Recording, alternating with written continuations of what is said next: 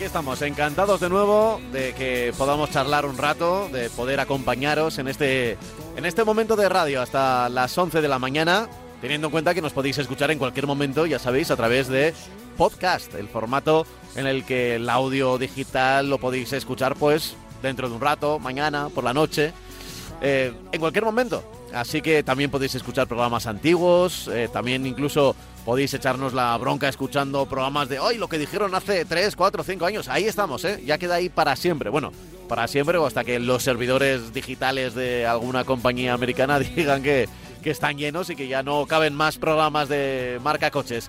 Pero por el momento nosotros Aquí seguimos, a Pablo Juan Arena al micrófono y a mi lado, como siempre, eh, acompañándome radiofónicamente, nuestro Francis Fernández. Hola Francis, muy buenas. Hola, ¿qué tal? Buenos días. Esperemos que los servidores eh, que guardan toda la información de Internet Sí, sigan eh, guardando programas de marca coches durante mucho tiempo. ¿eh? dicen que uno de los problemas a futuro que puede haber es que se caigan todos esos servidores. Sí, que va a ser peor que si nos quedáramos sin electricidad, ¿no? Bueno, sin sí, efectivamente. Entonces, bueno, pues puede ser un problema gravísimo porque vamos a quedarnos prácticamente sin información, sin nada de lo que somos, ¿no?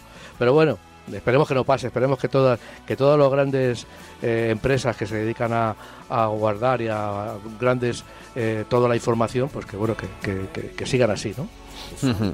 Bueno, lo importante es que aquí estamos para hablar, para hablar del coche nuestro de, de cada día ¿eh? y que ya sabéis que vosotros también podéis comunicaros con nosotros a través del correo electrónico. Es muy sencillo porque nuestro correo es marcacoches@radiomarca.com, marcacoches@radiomarca.com y vamos a hablar un poco de, de todo. Bueno, te tengo que decir que, que esta semana he tenido viaje a, a Pamplona, ¿eh? he estado allí por mis Pamplonas y casi siempre aprovecho para poder probar algún coche y en esta ocasión me esperaba un Volkswagen Golf GTI.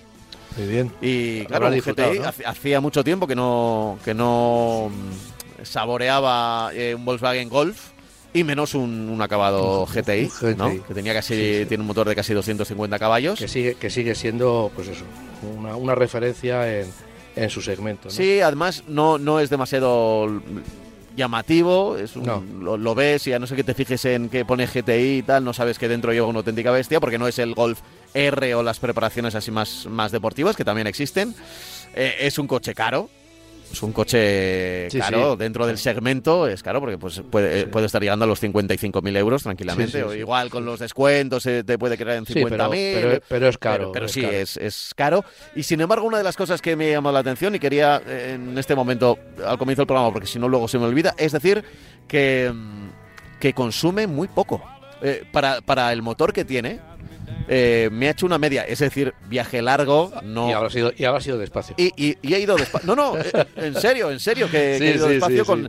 con- si me dices que, que consume poco no es que consuma mucho pero si te metes en una carretera de montaña Claro, Ya, claro, ya. sí. O, o a, o a circular, o a circular Sí, en sí, calles, o vamos, callejuelas. no, o... no es lo mismo no es lo mismo que antes evidentemente Sí, no, y además en buena medida iba con, con el modo de motor eco, aunque Sí. lo ponía en sport cuando pues tenía que adelantar algún camión, o por Sí. seguridad sobre todo, para que reaccionara antes el coche en la aceleración.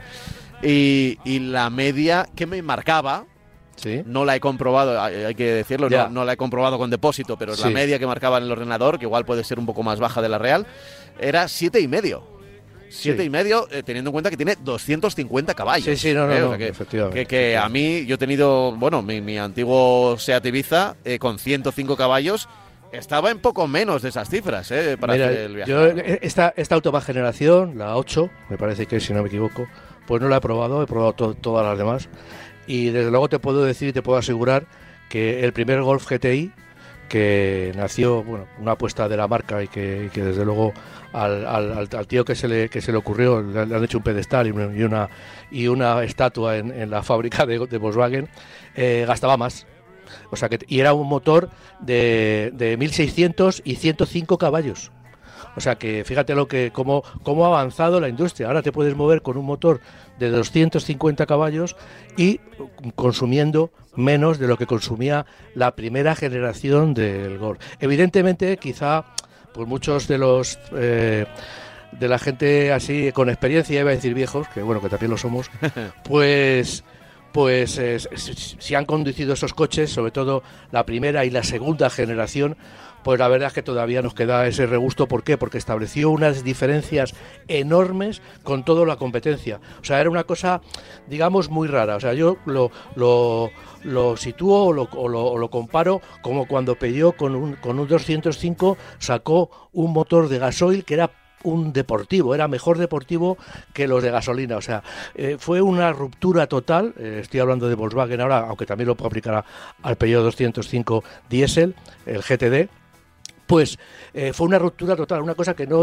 que no la sabíamos, no, no existía y de repente nos encontramos con eso y decimos, pero bueno, si esto es una cosa completamente diferente. Y en esos momentos había muchos coches, eh, algún coche más deportivo, pero esa ruptura del Golf, primero un coche que era pequeñísimo, que era un coche, eh, ahora mismo lo veríamos incluso cuando vemos alguno por la calle, que de, un, afortunado dueño que lo conserva todavía, pues eh, lo vemos pequeñísimo, un coche mm, de, muy reducidas dimensiones, ¿no? como eran antes los coches compactos. Pues ya digo que, que, bueno, establece unas diferencias, establece unas diferencias con respecto a la competencia, que bueno, y todavía seguimos con la aureola esa de, de GTI, una, una aureola que en España ha valido a la marca para obtener unos éxitos comerciales en toda su gama y también en el golf, pues enormes, ¿no?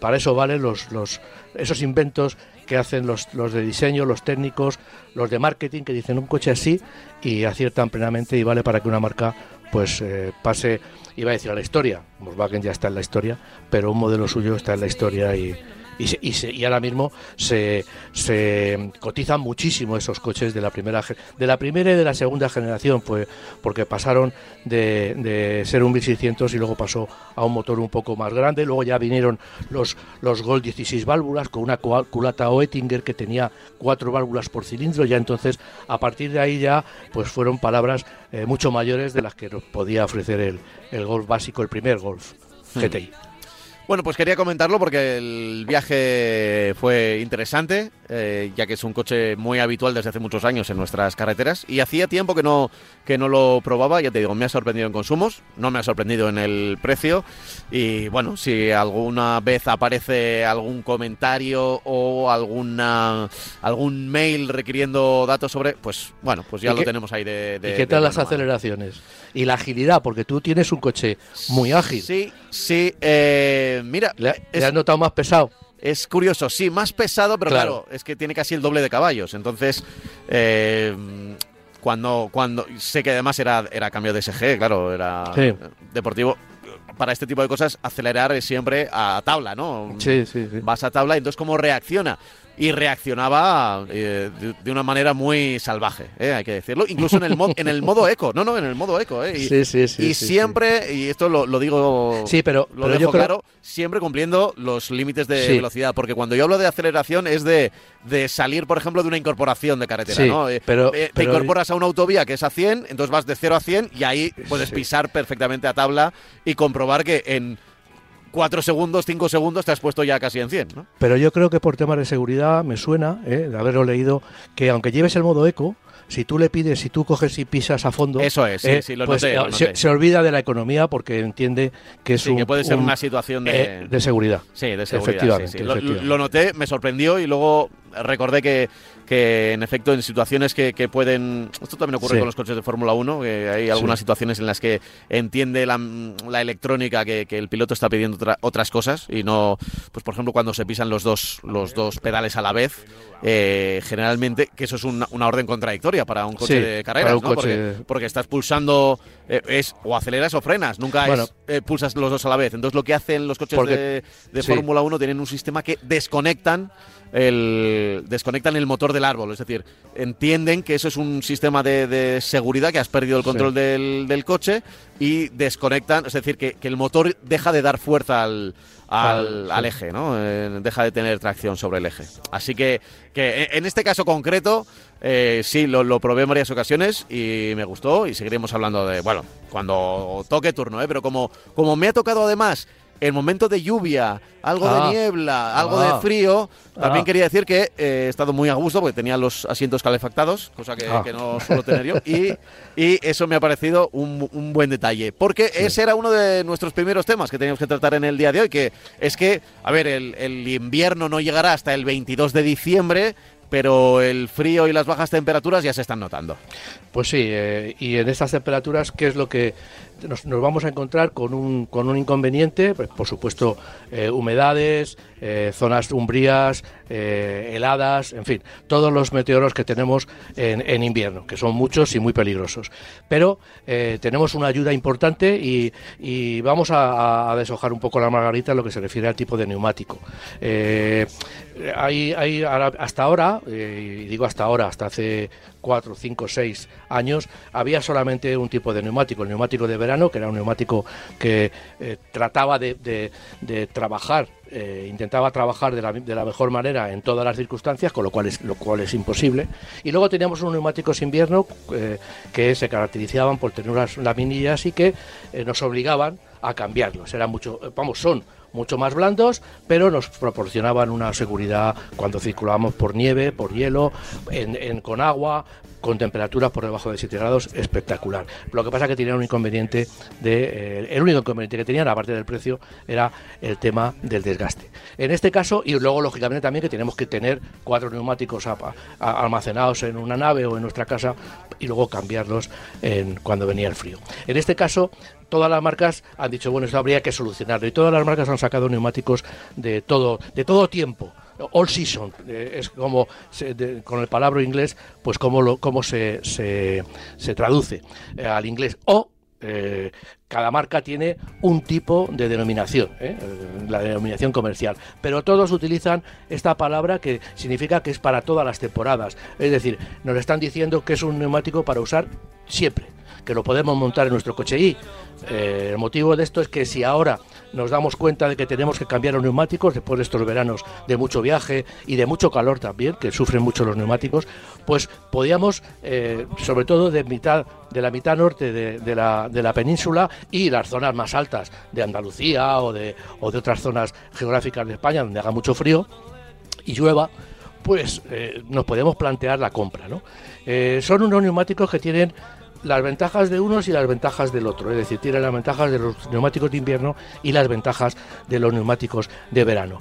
Eh, neumáticos de invierno, ¿cómo, ¿por qué se caracterizan? Por muy buena tracción en nieve. Tienen unas laminillas que se van afilando, que lo que hacen es unas minúsculas laminillas que se pueden ver en el neumático. Si pasamos la mano, nos van lijando, nos van raspando la mano. Eh, se agarran muy bien a la nieve.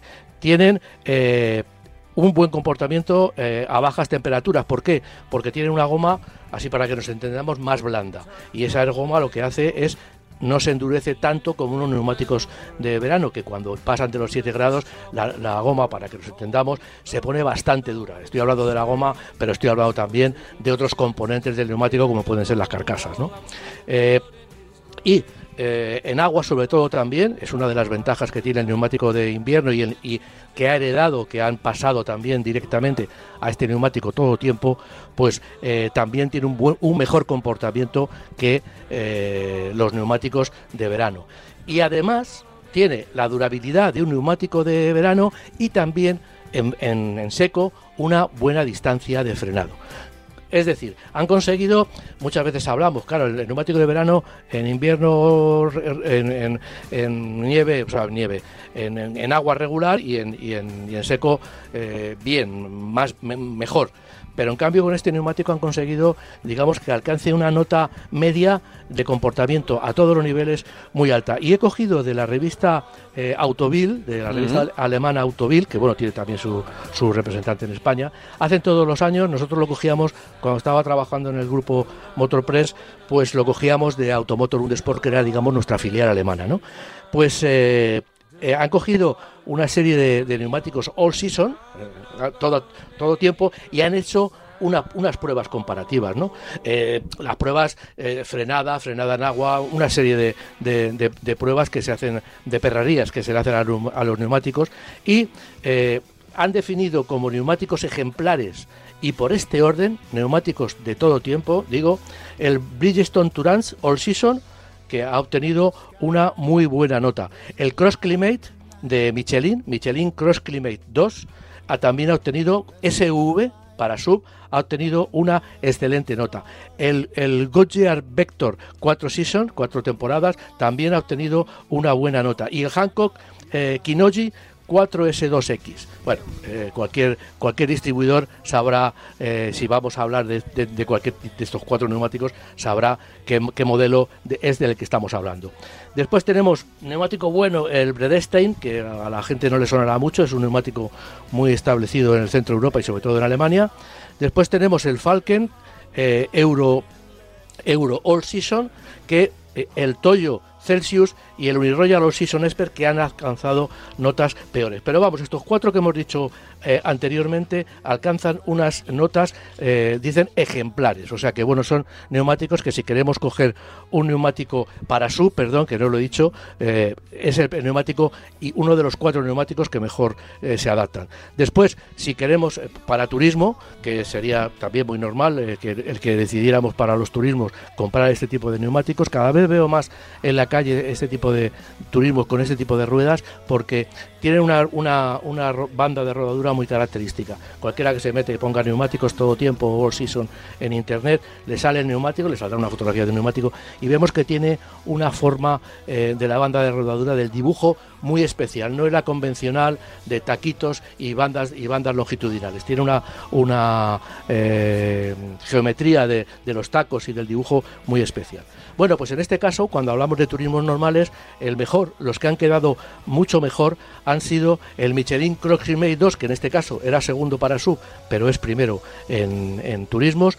El Continental All Season también queda muy bien. El Bridgestone Turanza sigue estando ahí. Ese sería el All Season 6. El Bredestin eh, que es un neumático que lógicamente te digo, no lo conocemos aquí en España. Existe y se puede comprar, pero tiene eh, su, zona de distribución es más eh, Alemania y Centro Europa. Por eso, sin conocerlo en, en España, es un, es un neumático eh, que ha conseguido muy buena nota porque lógicamente estudian mucho o han desarrollado neumáticos para estas condiciones de, mucha calidad.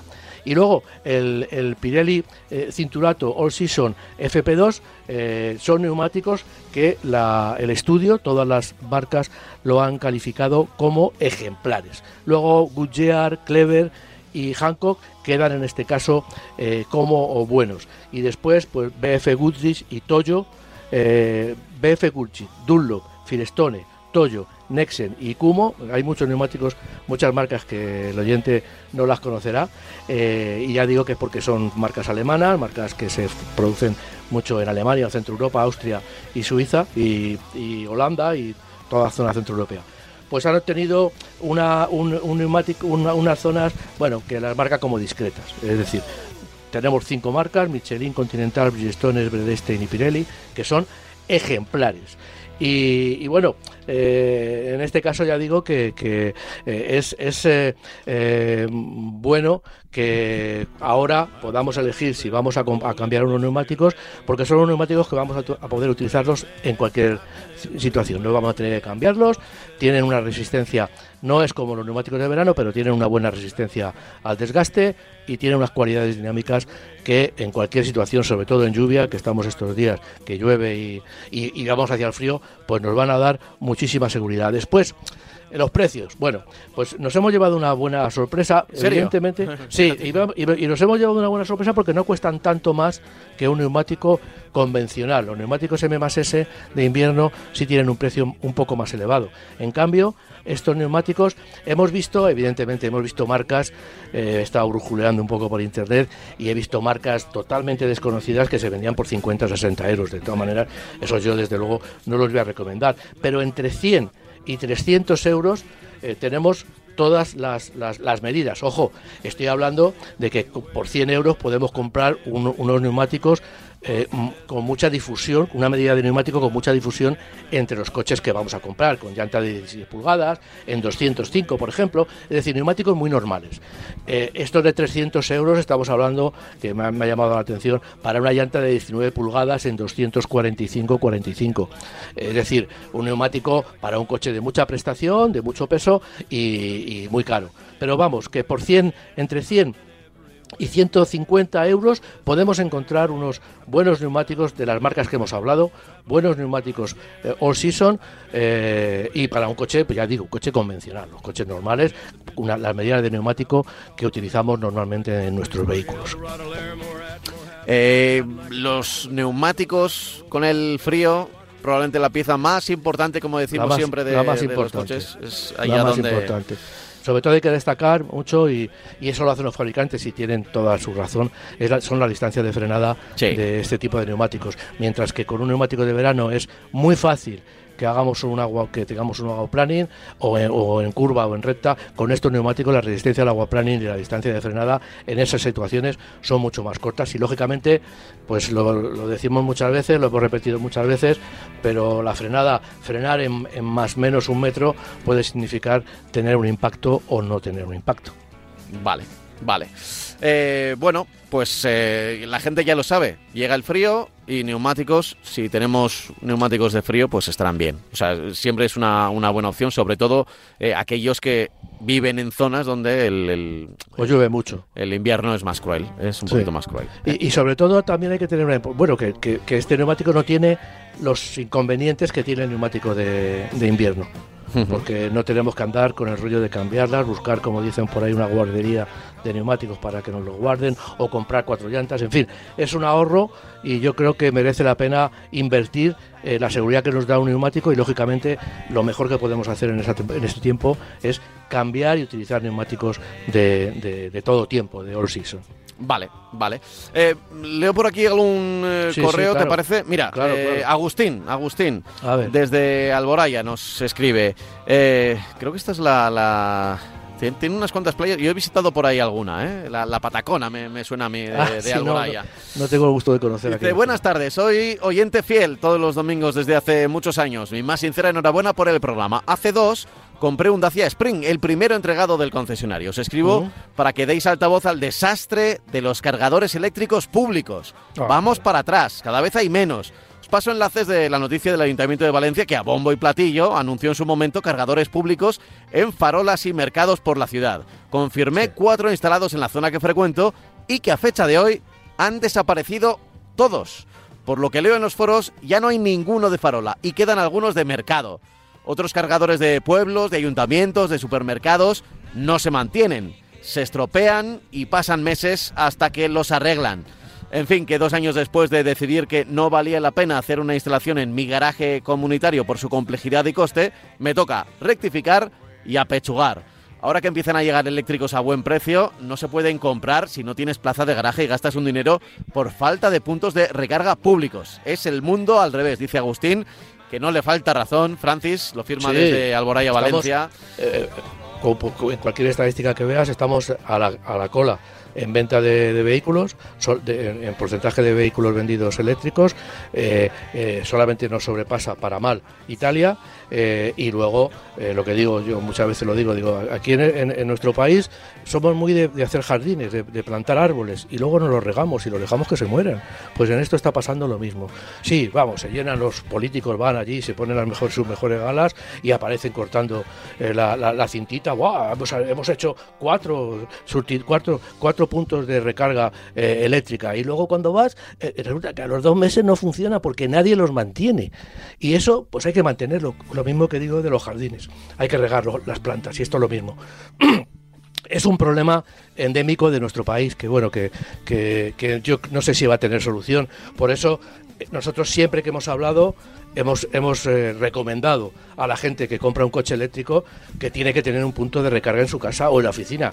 O sea comprar un coche eléctrico ahora mismo viviendo en un piso que no que no tienes plaza de garaje aparcando en la calle y tal es, es arriesgarse a no usarlo a no poderlo usar porque claro, uno no va a perder la vida en buscar un puesto de, de recarga. Yo por eso lo que digo, y, y me duele mucho, porque entiendo que el coche eléctrico en, en- en muchas en muchas situaciones, en muchas para muchas para muchos conductores podría ser una buena solución y sobre todo, como bien dice el oyente, cuando tenemos el, el Sprint, que es un coche barato, de 19.990 a 21.640, o cuando tenemos, que ya lo, hablamos de ello, me parece, la semana pasada, el, el EC3, que también es un coche que eh, eh, el grupo Stellantis, Citroën concretamente, se ha eh, preocupado y, lo, que, lo que quiere hacer es venderlo barato para que la gente pueda llegar a, ese, a esos vehículos. Son vehículos que no nos permiten hacer mil kilómetros de, de, una vez, pero son vehículos que tienen 200, 220, 300 kilómetros de autonomía, que ya nos permiten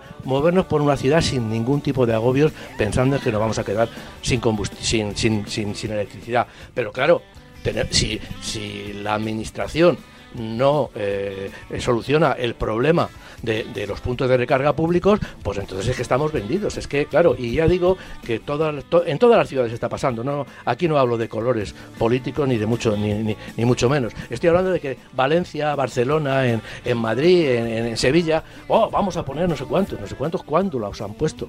¿Cuándo los van a poner? Porque la gente, el coche eléctrico está esperando para desarrollarse como debe desarrollarse, está esperando que haya puntos de recarga eh, eléctricos.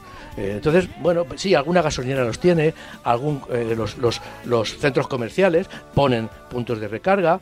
yo, por ejemplo, ahora te puedo comentar que, bueno, ahora por desgracia, pues estoy yendo alguna vez al hospital o bastantes veces al hospital Puerta de Hierro y ahí han quitado unas plazas y están poniendo como, pues yo calculo que serán como 20, 25, alrededor de 30 o 35 puntos de, recarga de coches eléctricos, para coches eléctricos. Eso es lo que hay que hacer en todos los sitios públicos, en los, sitios privados, pero también en la calle. Entonces, bueno, pues yo, la farola es un sitio, es un sistema, un método de, carga que no obliga a hacer una infraestructura muy grande porque tenemos la toma de corriente ahí, aunque se tarde más, aunque no se pueda poner un cargador de altísima tensión, de altísima potencia, pues bueno, nos puede ir sacando del paso, pero no se hace nada, o sea, o se hace muy poco. Entonces, bueno, pues yo mm, sinceramente no me extraña que estemos a la cola en la venta de coches eléctricos, porque claro, el conductor no es tonto, la, persona que va a comprar un coche y va a hacer un esfuerzo económico no es tonto y dice, bueno, este coche vamos aparcando en la calle, no voy a tirar un cable desde, el 20 a la calle para cargar el coche. Y eso es, y es una pena porque estamos eh, siempre llegamos tarde a todo y esto podríamos haber llegado o deberíamos haber llegado antes y no estamos llegando. Pero bueno, y digo deberíamos porque somos una somos un país que vamos a fabricar mucho coche eléctrico, porque fabricamos coches de pequeñas dimensiones y esos coches vienen muy bien para electrificación. Estoy hablando de eléctricos puros. Y este país fabrica coches pequeños. Todas las marcas instaladas en España fabrican coches relativamente pequeños. Con lo cual, esos coches cuando se electrifiquen van a ser más accesibles y España podría ser un, un país muy electrificado. Pero bueno, pero los administradores, bueno, pues se están pegando por otras cosas que, para ellos es más importante, que, pues, seguramente son sus puestos de trabajo y como cada cuatro años los cambian, pues no van a trabajar a ocho años vista, ¿para qué? para, que, La, para que la fama se la lleve otro, ¿no? Son es un problema endémico ¿eh? del sistema. Sí, sí, sí, del, sistema, efectivamente. exactamente, exactamente, porque pasa con todo. Bueno, oye, hemos hablado de ya del invierno, de los neumáticos todo tiempo, de los neumáticos de invierno. Em, vamos a hablar de un modelo, del Peugeot E308. Pues mira, eh, claro, es que bueno, iba a decir que mira qué casualidad, pues no, no es una casualidad, porque lógicamente nos estamos hartando y cada vez nos vamos a hartar más de hablar de coches eléctricos. Bueno, pues, pues Peugeot ha sacado la, la versión E308 e que es la versión eléctrica del 308. Eh, eh, ya he dicho muchas veces que utilizando la plataforma, plataformas ya conocidas, el Astra lleva eh, la misma plataforma, sub, los sub de, de de Citroën y también los C4 también llevan esta misma plataforma eléctrica y bueno, y, pues le ha tocado también al, al, 308. Se anima mediante un motor de 156 caballos y una batería que con, el, con el consumo, almacenando una energía que nos va a permitir alcanzar los 413 kilómetros. El motor es completamente nuevo, eh, no tiene nada que ver con los anteriores. Lógicamente, cada vez se están buscando eh, motores más eficientes. También la, en, cuestión de, energía eléctrica se está trabajando en los motores y se están desarrollando, eh, evolucionando los motores conocidos para que tengan un, para que proporcionen mayor potencia con el mínimo consumo. Tiene un interior muy atractivo, un interior eh, muy completo, con un, diseño que a mí me parece espectacular eh, a todos los niveles, con todas con las pantallas estas que llevan ahora de enorme tamaño en el detrás del volante, en fin, con, con el e también, que es ese volante pequeño que lleva que llevan los, los, los Peugeot, y bueno, y con toda la, eh, equipación, con toda la dotación que puede llevar un coche eh, ahora mismo convencional. Cualquier coche, sea eléctrico o no sea eléctrico, pues están adornados por unos sistemas de seguridad heladas, unos sistemas de seguridad muy, muy completos y también por unos sistemas de confort que, que nos, que nos, bueno, que digamos que nos llama la atención cuando vemos los coches modernos porque están en ese sentido en los interiores evolucionando eh, mucho. Sus precios van desde los 41.740 euros, está la parte negativa del tema, para el acabado Valur, que es el acabado básico, y llega hasta los 46.100 del acabado tope GT, que es el más eh, deportivo. Como vemos, pues se lanzan eh, ya vehículos eléctricos con una, una gama de versiones eh, similar a la que tenían hace un tiempo y bueno, a la que tienen también algunos motores, algunos coches convencionales de gasolina o diésel o híbridos convencionales, ¿no? Que bueno, es, una, es un coche, ya he dicho, caro, tiene una autonomía que bueno podría ser un poquito un poquito eh, mayor no es espectacular pero bueno es defendible 400 eh, kilómetros ahora mismo. Y bueno y ya digo que es un coche que, de atractivo y sobre todo con un interior muy refinado y muy de buenos con buenos resultados a todos los niveles eh, tengo por aquí un correo electrónico. Has acabado, ¿verdad? Con el, sí, sí, sí, sí, sí.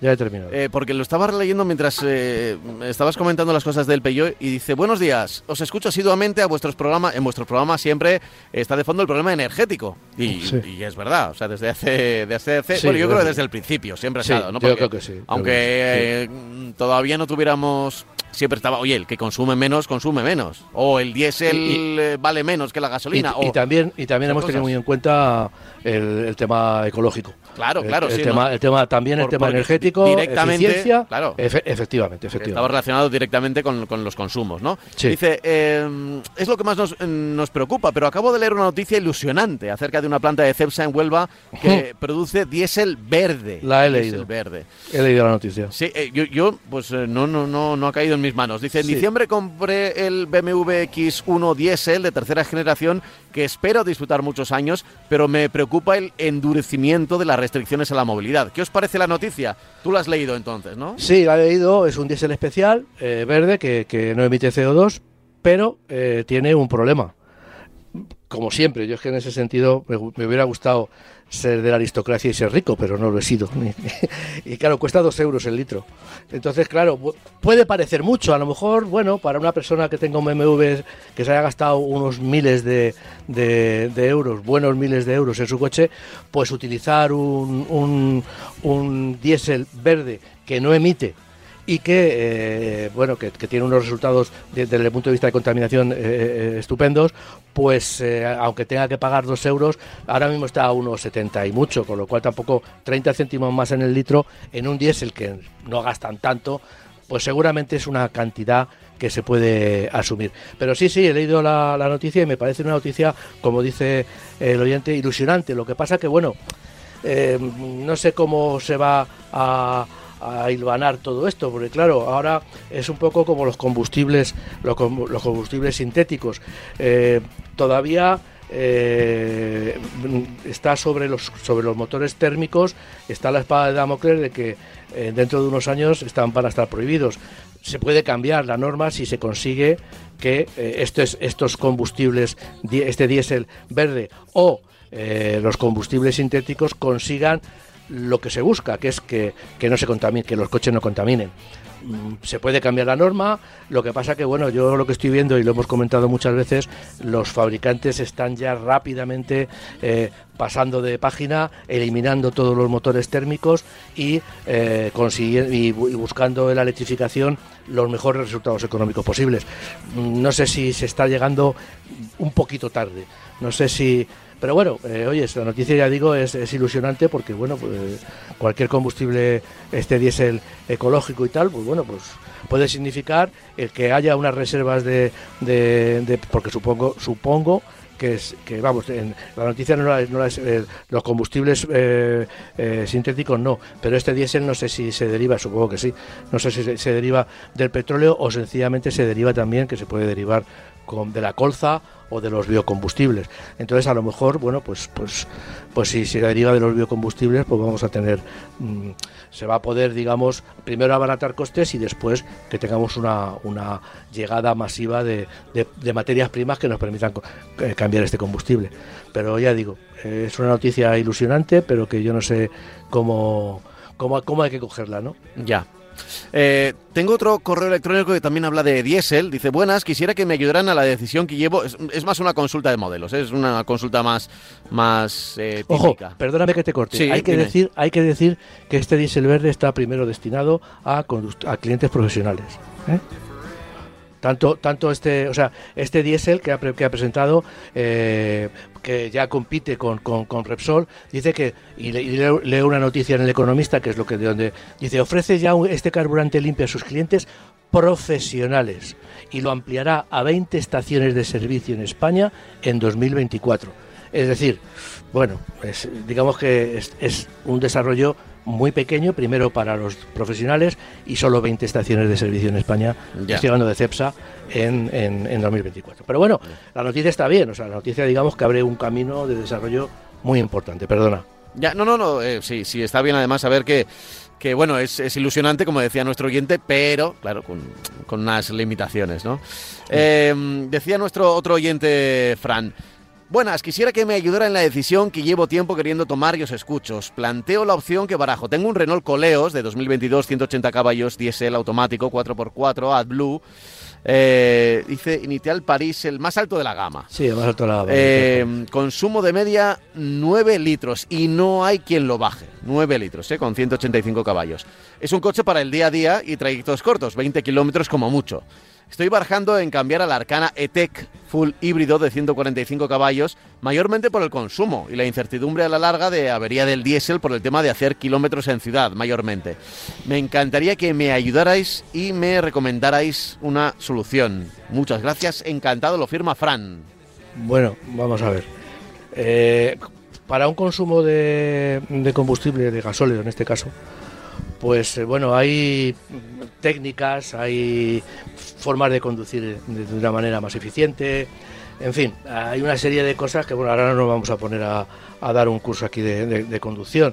Eh, bueno, mm, yo no sé, ahora mismo el coche está ya, me parece, sí, es- está desclasificado ya. Entonces, no sé muy bien cómo, cómo por decirlo de alguna forma, cómo, cómo eh, el- perdona que me está, que están Sí, llamando al te, te teléfono. están llamando, ¿no? A ver si van a ser estás- los del, lo los del concesionario. Sí, lo del concesionario. pues mira, lo que, te- lo que comentaba. Es un coche que ya está desclasificado. Eh, bueno, el Arcana, pues lógicamente el Arcana mm, le, va a le va a consumir menos. Es un coche más pequeño, más no es, no es, no tiene, digamos, la presencia del, del, del Coleos y sobre todo del Initial París, que es un coche con un acabado y un, y una, y un lujo y, un, y una presentación eh, espectacular. Eh, bueno, yo le diría que, claro, es que no, no nos da tampoco, lo utiliza en ciudad. Eh, yo creo que en carretera 9 litros me parecen muchos para los 185 caballos. Eh, si se hace una conducción un poco mirando para el consumo, yo creo que los 8 litros serían fácilmente conseguibles. Mm, También es verdad que, bueno, eh, hay, que, hay que ponerse a ello, también es verdad, ¿no? Entonces, bueno, yo es que la verdad 9 litros sí, es, eh, puede parecer mucho ahora, pero claro, el coche ya tiene un tiempo. El desarrollo de ese coche, que, que para hablar un poco es un coche que, que, viene de, de- Samsung de, de- Corea, es un coche, digamos, coreano, lo que pasa que lógicamente eh, el, el- motor diésel pues no se montaría en Corea, sino que se, se monta para, para la venta aquí, en, se montó para la venta en Europa, y entonces, claro, son 185 caballos y tal. El Arcana, pues el Arcana seguro que con un híbrido ese consumo, mira, el consumo del Arcana sí, lo, sí se lo puedo, se lo puedo adelantar. Pero ya digo que, eh, bueno, 9 litros, pues sí es mucho, pero eh, tiene un coche eh, pesado, tiene un coche Arcana, aquí lo tenemos. A ver, Arcana, Arcana, el Tecno E-Tech ha dicho de 100 full hybrid, ¿no? Bueno, pues es un coche que le da 4,8 litros, que será un poquito más, serán, bueno, pues se podrá mover en los 5,6, 5,5 yo creo que se podrá mover con este, con este vehículo. Insisto, no nos dice si hace muchos kilómetros en ciudad, si hace mucha carretera. Yo entiendo que seguramente no hace mucha, mucha, mucha carretera, hace bastante ciudad. Porque a mí me parece que 9 litros, incluso para un, para un eh, eh, coleos, pues, pues me parece mucho, mucho consumo. Pero bueno, eh, estoy, estoy intentando buscar, estoy intentando buscar mientras hablo cuánto consumía el, el Renault Coleos, pero es que me parece que está desclasificado y no voy a poder encontrar, no voy a poder encontrar, a ver, vamos a ver si tengo suerte, vamos a ver, eh, Coleos, pues seguramente sí lo voy a poder encontrar, a ver para ver el consumo que anuncian por si acaso, oyes, es un problema de... de aquí está, el Coleos. Eh, ha dicho de 2021, ¿no?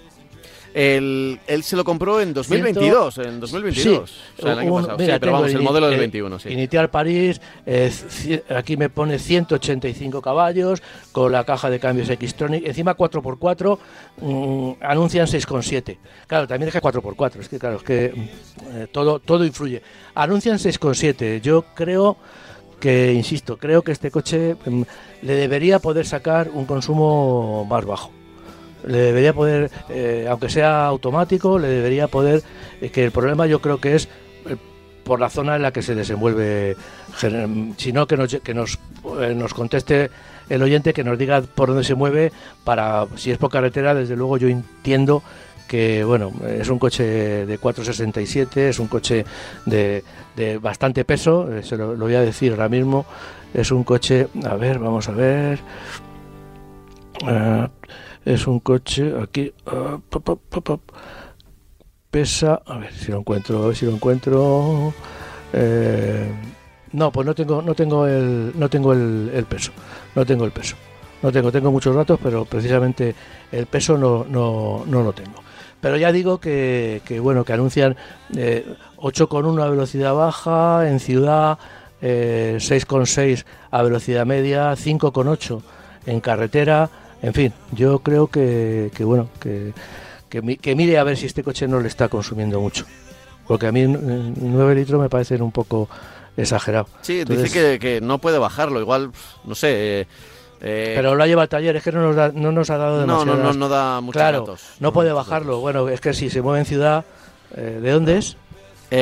por lo que entiendo, de Madrid. De Madrid. de Madrid. Si se mueve mucho en ciudad o alrededores o tal, o va mucho atascado, pues es normal que, que, se suba mucho el consumo, pero, pero claro, estamos hablando, ya digo, de un coche que en el peor de los casos anuncian 8,1 litros, pero claro, estaba hablando con la norma WLTP a velocidad baja, que es precisamente la velocidad, en, el consumo en ciudad. Eh, cuando el combinado total le da 6,7, con lo cual a mí me parece que 9 litros, si es en carretera, me parece mucho.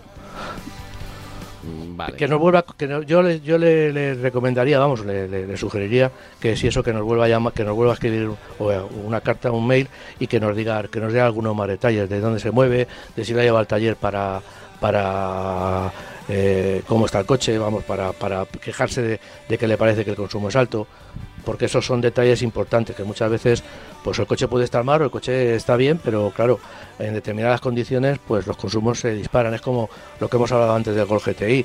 En autovía, en un viaje largo, pues si vamos a punta de gas a 120, que es con lo que vamos a ir con un Gol GTI, pues los consumos bajan muchísimo, pero si ya si te metes a carretera, en carretera de montaña y vas apurando las marchas hasta el corte, pues eh, ya el consumo empieza a subir, pero eso es lógico.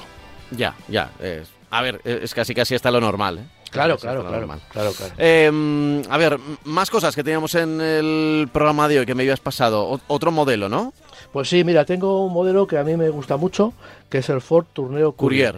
Con las, con las, eh, con el cambio de hacia el sub, con el cambio hacia el monovolumen, del monovolumen al sub y la desaparición prácticamente de los coches monovolumen, pues hay mucha gente que se resiste a, a, este cambio y no le gustan los SUV, necesita coches amplios y se está yendo cada vez más, eh, más conductores, más compradores, se están yendo hacia los coches que nacen por una finalidad eh, eh, comercial, industrial, que son furgonetas, por decirlo de alguna manera, sin eso, sin que haya en eso ningún toque peyorativo, y lo que hacen las marcas es ofrecernos coches igual de equipados o mejor que cualquier turismo de alto nivel. Entonces, Citroën con el Berlingo, vamos, Berlingo, el Renault con el Kangoo nuevo, eh, y Ford con este torneo eh, Courier o con el pequeño, con el, con, el otro torneo que es, que es, más, que es más, más, más pequeño, pues nos están ofreciendo coches muy equipados que no que tienen unos asientos con una tela estupenda, que tienen un salpicadero perfecto con un equipamiento a nivel de, de comunicaciones como si fuera un turismo, es decir, prácticamente es un turismo, lo que pasa que tiene la posibilidad de eh, llevar más plazas, la posibilidad de tener un maletero eh, enorme. Entonces, bueno, pues son coches mucho más prácticos. No, son, no salen más baratos de lo que podía salir un turismo convencional, pero sí nos están solucionando el problema de que los que no quieren un sub pues se pueden comprar eh, un, un, coche de este tipo y así tener, por decirlo de alguna manera, un monovolumen al uso. ¿no? Eh, está preparada en este caso, el primero que han sacado para, para, siete, para cinco plazas, tiene dos puertas correderas laterales que son muy cómodas para, para entrar y salir del vehículo, eh, tiene un 570 litros eh, de maletero ahora, que son 85, 185 litros más que la versión anterior, lo que pasa que lo que comentaba es igual de sofisticado que puede ser un vehículo monovolumen ya de un nivel considerable, si cogemos las versiones más altas del nuevo Fortuneo. Va a utilizar, lógicamente, porque ya, bueno, pues, pues Ford eh, desecha todo el diésel, lo ha desechado el diésel, utiliza, aunque los motores diésel de Ford se los compraba muchos de ellos a Stellantis. No, Ford no fabricaba motores diésel, o no todos los motores de Ford diésel estaban desarrollados por Ford, sino que compraba, en este caso, ha estado utilizando durante muchos años los motores diésel de, Peugeot, lo que eran los motores de Peugeot diésel. Y utiliza solamente un motor EcoBoost de un litro, tres cilindros, con 125 caballos. Eh, puede llevar caja de cambio manual de 6 relaciones o puede llevar e incluso el cambio automático de siete relaciones con doble embrague. Para el año que viene, pues el, el, el Courier va a poder tener otra versión eh, eh, eléctrica pura, lógicamente también está llegando lo eléctrico a, este tipo de vehículos de una manera incluso mucho más razonable, porque claro, son vehículos que en, sus versiones, en esta versión a lo mejor no, pero las versiones comerciales se están moviendo por ciudad muchísimo, muchísimo del tiempo repartiendo la pequeña paquetería esa que nos llega a través de todos los, los portales estos de Amazon o de, o de Alibaba o de todos estos, ¿no? Tiene 136 caballos el nuevo motor, el coche, la versión que se va a presentar con motor eh, eléctrico. Eh, lleva un entre las de gasolina y el, y el eléctrico, el, el salpicadero es, es, diferente. El salpicadero del motor eléctrico, pues aparte de tener otras indicaciones, pues es un poco más eh, minimalista, como yo digo, que, porque todos los coches eléctricos están adoptando esa, esa tendencia, ¿no? Tiene una rejilla enorme en el, han cambiado el frontal, bueno, han cambiado todo el coche, pero frontal también y lógicamente tiene, vamos, lógicamente tiene un, una rejilla enorme de, que llama mucho la atención, ¿no? Tiene eh, tres acabados eh, y cuesta, tiene los acabados tren, titanium y active y nos va a ofrecer con estas mismas combinando la caja de cambios y las cajas de cambios y estos tres eh, acabados, pues va a ofrecer hasta seis versiones diferentes hasta que llegue esa versión, esa, esa motorización, esa versión eléctrica. Eh, cuesta desde 25.900 el, el más, eh, menos equipado, el tren, a 30.884 el Active, que tiene ya un acabado, desde luego, de, a, todos los niveles, sobre todo destaca también el, el toda la, seguridad que lleva incluida con todos los sistemas del, equipo del, conjunto HADAS eh, disponibles. ¿no? O sea, es un coche, ya digo, que viene muy bien, muy, que viene muy bien equipado, lo que pasa es que cuesta 30.000 euros también. ¿no? Pero ya digo que es un coche, bueno, pues perfecto para las familias, eh, cinco plazas, con un maletero enorme con puertas correderas que nos van a permitir acceder al coche de una manera muy muy muy sencilla y muy fácil. Y bueno pues un coche desde luego para la gente que quiera espacio y no quiera un sub pues muy muy recomendable. Pues eh, está bien lo apuntamos aquí. Además, es uno de tus favoritos y sé que además. Eh, sí, mi hijo, tiene, mi hijo, tiene, uno y la verdad es que le está dando un resultado. De, vamos, no es de esta generación, evidentemente. Es un diésel de 120 caballos anterior y la verdad es que le está dando muy buen resultado. Y bueno, lo utiliza alguna vez para, para irse por ahí. Le pone un colchón. Como son jóvenes, pues le pone un colchón y se va por ahí a, dormir o a ver eh, conciertos por ahí. Y no tiene que pagar hoteles porque duerme perfectamente en el coche. Ah, perfectamente no perfectamente por, porque es joven, no, no, no se duele perfectamente en ese tipo de vehículos. Eh, podemos hablar, tenemos tiempo para hablar todavía cinco minutos, una cosa así, de, algún otro modelo o, de la suscripción. Eso es, ¿Sí? eso es. Me, llama la atención lo que ha hecho Renault. Sí, Renault ha hecho una cosa interesante, muy interesante, que es idear un nuevo sistema de comercialización. Bueno, las marcas están, pues eso, eh, eh, todas las marcas se han, se han ido a lo de desde 150, desde 300 euros al mes. Bueno, que eso es la letra gorda que se ve ahí. Luego tienes que pagar una, una eh, entrada primero, tienes que ir con 8, 8, 9, 10, 15 mil euros para pagar la entrada y luego te esperan con la escopeta que cuando pasan los cuatro años y tú has acabado de pagar eso, pues tienes que pagar lo que vale el coche en realidad en ese momento. Entonces pagas una cantidad que pueden ser X, pueden ser 18, 20, 25 mil euros, ¿no? Que lo puedes financiar otra vez, el coche lo puedes devolver, puedes cambiar de coche y empezar de nuevo pagando otra entrada, en fin, puedes hacer lo que quieras, o sea, hay muchas variaciones. Pero en cambio Renault, pues se sale de este, de este sistema. Es un sistema que ya lo tiene los, los de Link Co., eh, el modelo que venden en, en, España, que es un híbrido enchufable, te lo venden por 500 eran 500 y pico euros, no sé si llega, llega ahora mismo a 600. Pero tú vas allí y oiga, quiero el coche, vale, lléveselo. Y te empiezan a pasar una letra, una, un recibo todos los meses de 600 euros. O 500 y pico, no sé cuánto es. Y tú sigues pagando eso y cuando, oiga, mire, que ya no quiero el coche, vale, pues me lo devuelve y se lo devuelves. Y tienes el seguro y un montón de cosas. Bueno, el nuevo sistema de comercialización de Renault es, un, es parecido. Solamente se va a iniciar con el Megane E-Tech y con el Arcana Full Hybrid. Mira, el coche que se quería comprar el oyente que ha llamado. Se trata de una suscripción por meses con un mínimo de seis, con una cuota fija. Eh, que se contrata de forma online, o sea, tú llamas, te metes en internet y lo contratas. Eh, puedes contratar 6, 12, 18, 24 o 36 meses. Eh, el comprador elige el modelo, la duración del contrato, los kilómetros que va a hacer, disfruta de un seguro, de asistencia, del mantenimiento, de la garantía, de las ITV, de una gestión de multas también y eh, solamente con pagando una, una, cuota. Esta cuota, bueno, pues no es una cuota fácil. El Arcana E-Tech híbrido de 145 caballos, si lo compramos para seis meses, nos cobran 649 euros. Si lo compramos para 12 meses nos cobran 599 y si contratamos 24 meses 559. Eso es lo que vamos a pagar, no vamos a pagar nada más. Entonces, bueno, 36 eh, meses 525 euros con 800 kilómetros al mes. Si queremos hacer 2.000 kilómetros al mes, la cuota sube 61 euros. O sea, eso hay que tenerlo en cuenta. Si queremos hacer más kilómetros, pues porque 800 kilómetros al mes a mí me parecen un poco pequeños, un poco, poco, poco kilómetros.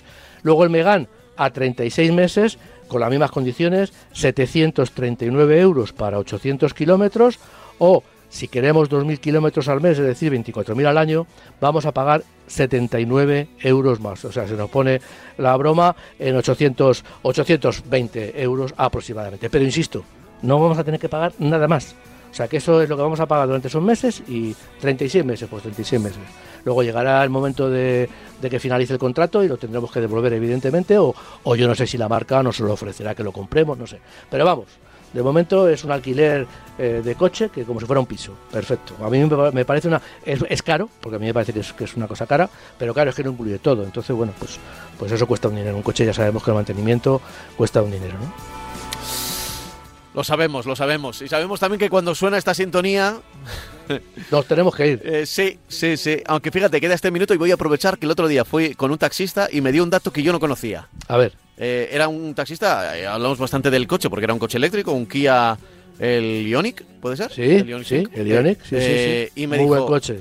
Sí, sí, sí, sí, además muy llamativo desde dentro. Yo, lo, he cogido fuera de España, pero, pero y me, y me dijo, un aparato el problema que tiene este coche, me dijo, el principal problema que, tengo a la hora de conservarlo es que tengo que pasar por revisión obligatoria la mitad de kilometraje.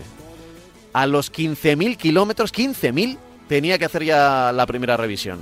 15.000, ¿eh? que generalmente Bueno, suelen pero- ser los 30.000 en un coche Ya, pero- normal, pues 15.000. Y, y, y eso es lo único que me, que me dio. Y dije, ah, pues mira, lo voy a comentar en la radio porque no sabía que. eh, no sé si es ese modelo Los en concreto, los coches eléctricos son todos así. Pero lo, de- lo dejo aquí, ¿eh? Lo dejo aquí porque ya se acaba el tiempo. Si Venga. quieres, la semana que viene eh, profundizamos más sobre los Sobre el tiempos. mantenimiento de los sobre coches el eléctricos. mantenimiento de los coches eléctricos. Venga, eso es. me informo. Que tendremos que acostumbrarnos. Francis, hasta Sí. la semana que viene. Venga, Chao, hasta chao. La semana que viene, un placer. Buen domingo, adiós. Igualmente.